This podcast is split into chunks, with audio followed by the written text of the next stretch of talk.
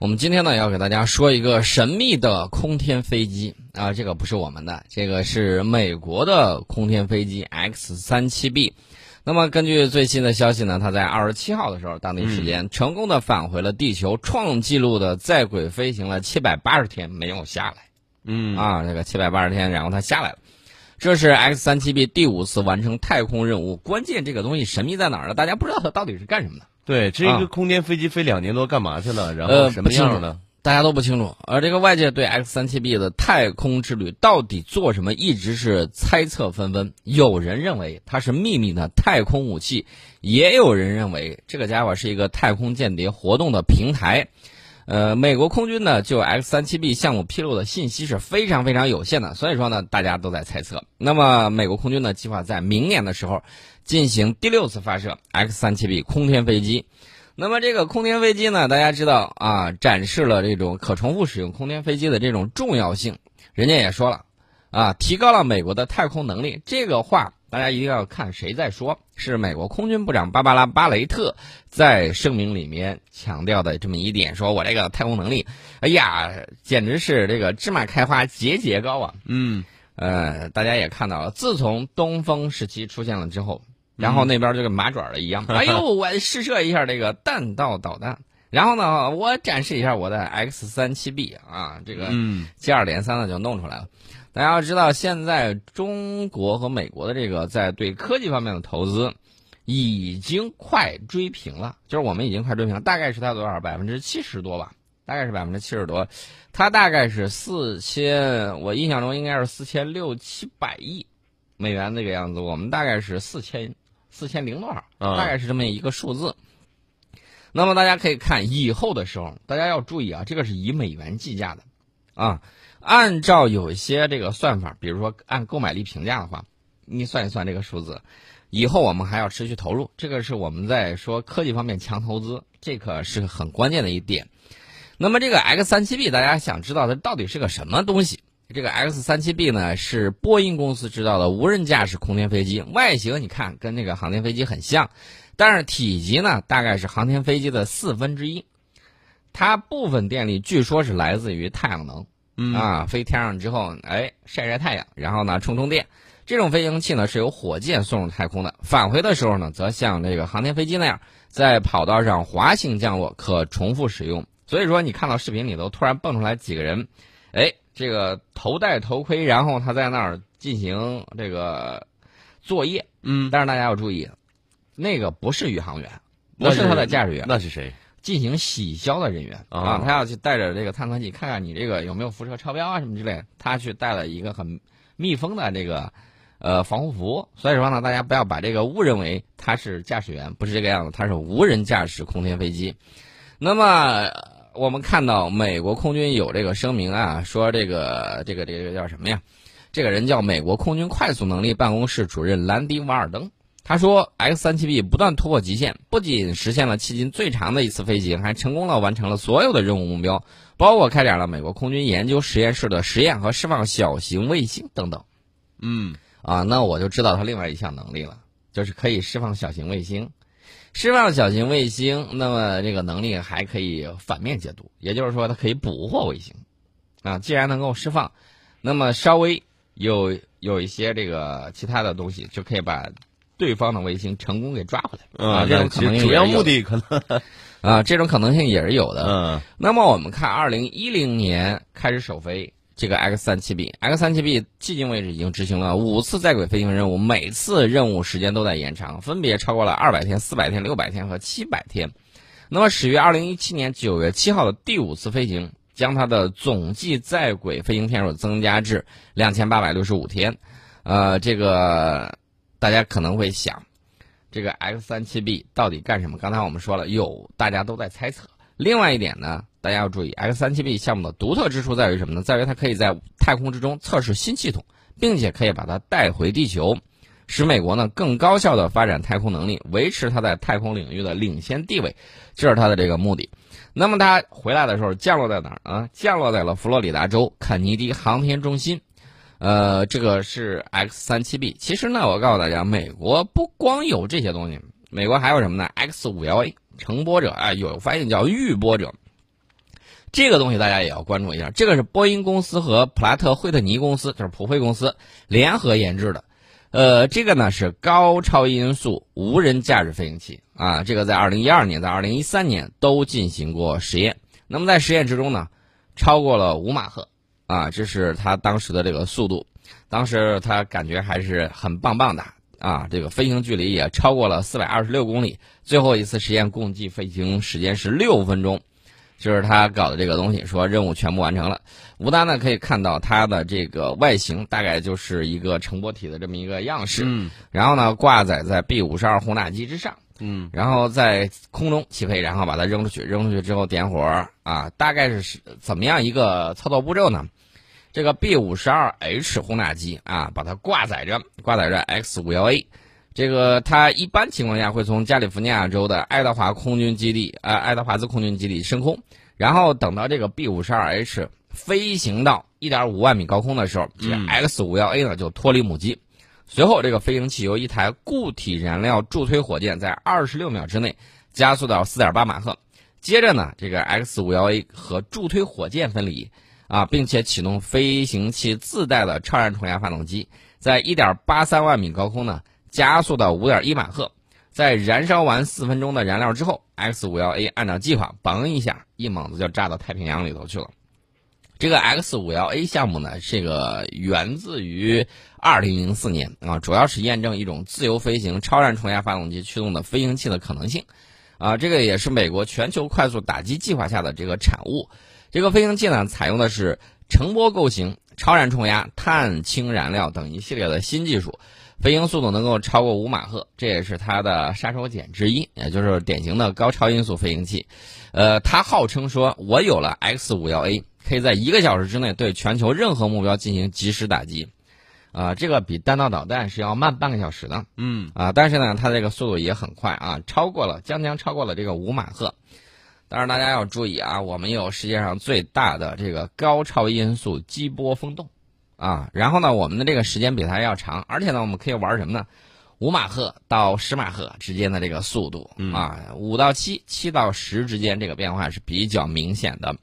所以说呢，大家看到了它还在实验，还在实验，不知道什么时候拿出来真家伙。但是呢，大家看到了东风十七的时候啊，不仅要吟一首诗：“东风夜放花千树，是更吹落星如雨。”啊，这个感觉还是很棒棒。画面不要太美，画面特别美。所以说呢，这是美国去搞的这些东西。其实大家没有太注意啊，早在五年之前，美国就说了啊，这个你们进行的这个新型高超音速飞行器太吓人啊！这个目的呢，能够突破美国的，就是那个呃这个国土防空以及区域防空的这个情况。他说这个东西太吓人了啊！你这个怎么怎么样，然后就扯了一通。这个实验大家要注意，发射地点是在甘肃某地啊。飞行器落点呢在于渤海北部某海域。我指的是二零一四年一月十号晚上十点到十五点啊，上午十点到十五点的之间这么样一个时间。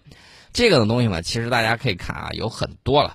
当时他们把我们的这个装备实验性的这个装备叫做取名叫做五十四。但是现在我们看到这个新的这个名称，东风十七啊，这是我们谈到了这么样一个情况，呃，然后呢，这个美国当时探测到的时候说呀，这个速度太快了，居然跑到了十马赫，十倍音速滑翔和机动飞向目标，这太快了啊，太快了，比他那个 X 五幺 A 速度要快了将近一倍。十倍音速什么概念啊？我天，十倍音速那意味着就是这个东西要飞起来的话，那可是。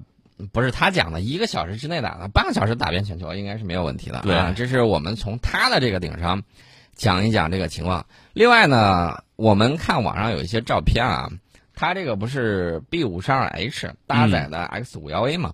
其实大家在早一些的时候，大家去网上去搜这些呃照片呢什么之类，你去搜那个神龙跨大气层飞行器，嗯，这个也属于高超音速飞行器啊，挂载在我们那个轰六那个下面去进行。相应的这个飞行实验，当然了，这个除了这些之外，我们当时也还有很多的这个模型啊什么之类的进行那个验证的东西都很有很多。后来其实东风十七好像就是长这样啊，东风十七大概是长那个样子，而且中央电视台曾经出现过神龙试飞成功的这个图版。嗯，那么这个图版呢，其实跟那个 X 五幺 A 长得还有点略像啊，有点是有点像啊，也不光有点像，而且呢，这个。这个东西也是可以往回飞的啊，也就是说可以落回去，所以说呢，这个东西看起来就比较有意思啊。这是我们讲到了大家，呃，你有我也有啊，或者说我有你还没有啊，这个你再等等。这个可以飞回去什么概念？是不是就是假如说击打一个敌人的过程当中，如果说不是不是，它跟那个 X 刚才我们提到那个。那个那个叫什么 X 三七 B 三七 B 一样的啊，能够返回大气层，然后呢平稳的像飞机一样落在这个呃飞机场上，然后呢可以带回来相应的这个东西。所以说呢，大家不用担心，说美国夸口说我这个 X 三七 B 怎么怎么样了？你告诉他，我们这个东西我们也有啊，不光你有，大家都有，大家都有，谁怕谁啊？而且呢，在这个风洞的加持之下，嗯啊，我们的速度更快，所以说呢，这个东西大家也就要注意了。那么除此之外呢，包括这个美国、俄罗斯也在研发这个高超音速飞行器，这个大家都知道啊。洛克希德有一款叫 XTV 杠二型的叫高超音速技术飞行器，呃，这个想法据说是可以达到二十马赫。嗯啊，据他说，波音公司的是 X 五幺 A，刚才我们提到了乘波者，还有一个就是美国空军实验型的 X 三七 B，这个我们给大家讲过，从二零一二年的十二月就一直绕着地球轨道在飞行。那么俄罗斯在高超音速方面也取得了进展，包括什么呢？攻击型高速攻击和针对高超音速打击防御的技术啊。俄罗斯说，我不光有矛，我还有盾。那么在高超音速领域方面，世界上现在排名，我个人认为大概可以这么个一个排法。嗯，中国、俄罗斯、美国，啊，大概是这么一个排法。呃，那么至于这个美国是有很有潜力的。美国是非常有潜力的，而且呢，它的这个技术也还是不错的。这个我们给大家简单的说了一下这么一个情况，所以说呢，以后看看这个高超音速飞行器，我其实更希望的什么呢？这种高超音速飞行器能够迅速运到民用上，对啊，让大家这个一个小时，你想象一下。我这个到美国去了，对，说这个速度就很快。去旅游不用长途跋涉，坐飞机再过个夜，那不用你一下坐十几个小时，这个太累了。然后你就直接嗖一下，跟坐高铁从郑州像回回洛阳一样，像我回洛阳，所以速度就很快。我，我就希望呢，这个以后更多的这个技术往民用方面多用一用啊，高超音速飞行器，然后跨洲际的这种飞行。这也是加速世界互联互通的一个条件嘛。嗯，除此之外呢，我还挺期待那个设想。什么设想呢？从中国东北出发，然后呢，这个从白令海峡，嗯，过白令海峡到阿拉斯加，然后连同连通美洲这么一个高速铁路啊。到时候我觉得时速应该在最起码得在四百八往上吧。四百八六百啊，这样的洲际旅行，呃，你这个想法很大胆啊。对啊，我觉得这个东西我完全可以想象一下，将来的时候我们可以考虑一下，这个人类啊一定要互联互通，而不是有些人哎呀我退群，退群不好啊，得道多助，失道寡助，而况于无道乎？对不对？我们不讲这些啊，我们还是要给大家接着聊这个科技方面的这个发展。说到这个互联互通，我们要讲什么呢？呃，大家在想，你说的太远了，我们说个近点儿。这智能网联汽车到底离我们有多远？啥时候我能够坐上这个东西？二零一九年世界智能网联汽车大会日前是在北京举办。那么这次大会上呢，就给我们展示了很多呃相应的技术，让我们对未来的这种发展呢眼前一亮。比如说滴滴啊，不是滴滴打车，而滴滴交通大脑。啊，包括这个红旗 L 四级的自动驾驶乘用车，包括中国移动的五 G 车联长廊等等等等。大家看到科技企业是在加快相关的产业布局，和传统的汽车企业一道，共同去推进商业化的这种应用进程。呃，大家看我们现在这个汽车能够实现什么样的这个功能？前两天我有一个同事啊，说你看我这个车可以自动跟车啊，我可以这个在高速上我可以放开手，然后让它自动跟着前车去走。啊，这是自动自动驾驶的一种，当然了，这个还是不够人工智能。那么除了这个之外啊，有一些汽车上有什么样的功能？自主泊车啊，这个很多朋友用过啊。除了这个之外，那么再进一步，定点接送啊，这个车不用人驾驶，到这儿的时候，然后你人一上，然后拉着你就走。除此之外呢，我们看到有一些园区啊，它使用到的这个公交无人公交。对，我们看到这个包括宇通在内的有一些客车企业也在去生产。像我们的这个郑州北边龙湖智慧岛就有啊。嗯嗯。那么除了这个之外呢，有限地域的无人驾驶出租车啊，这些这个应用场景商业化落地啊，这个大家是非常期待的。那么目前呢，我们看到有的科技公司研发的这个辅助驾驶系统，通过激光雷达啊，通过这个路测设备、车载设备等等进行信息传输，能够对驾驶人呢进行预警提示，实现安全驾驶。比如说，车载设备在监控范围之内去感知这个危险，在一表呃，在不是一百，在一百毫秒之内，告知驾驶人前方车辆紧急刹车，前方盲区内。有行人横穿马路等信息，应用场景呢达到十七种甚至更多。我前两天看到那个，呃，有一个 A P P 叫懂车帝，那个懂车帝 A P P 里面呢，它有一个测试，测试什么呢？测试三种不同的汽车啊，宝马、奥迪，还有一款是这个奔驰，测试他们三个就是 B B A 里面怎么样去应对，比如说鬼探头，嗯，比如说这个行人，就是行人横穿马路模拟的那个。后来发现，到四十公里以上，基本上这几个都都都不行，啊，但是有表现比较好的，有表现比较差的。这个有的这个甚至不如这个，因为它测试的车辆有的不如新款的，比如说宝马三二零啊，不如那款，在这个行人辅助安全方面表现的好啊。原因是什么呢？有人说这个可能是算法的问题，有点混乱啊，出现了相应的这个情况。所以说呢，以后我们的这个车辆会更加的智能。那么我们看到这个。二零一九世界智能网联汽车方面有一个技术叫 V2X 技术，就是车对外界的这个信息交换。